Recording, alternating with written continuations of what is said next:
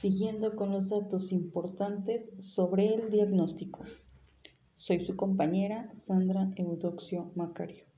El día de hoy les hablaré sobre las actividades básicas del diagnóstico. Aquí es importante recalcar dos actividades importantes que nos van a permitir realizar un buen diagnóstico. El primero es recoger la información. El segundo es reflexionar.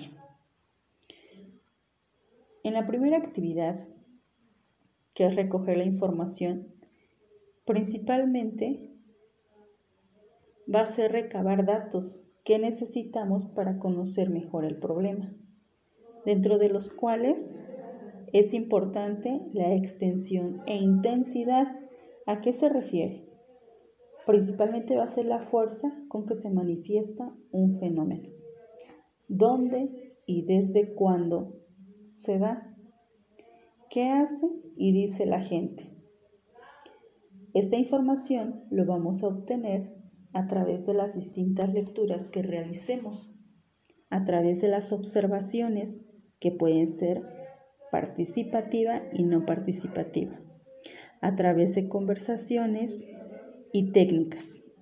Dentro de las técnicas encontramos la entrevista, como ya lo habíamos, comentado anteriormente, que puede ser formal e informal.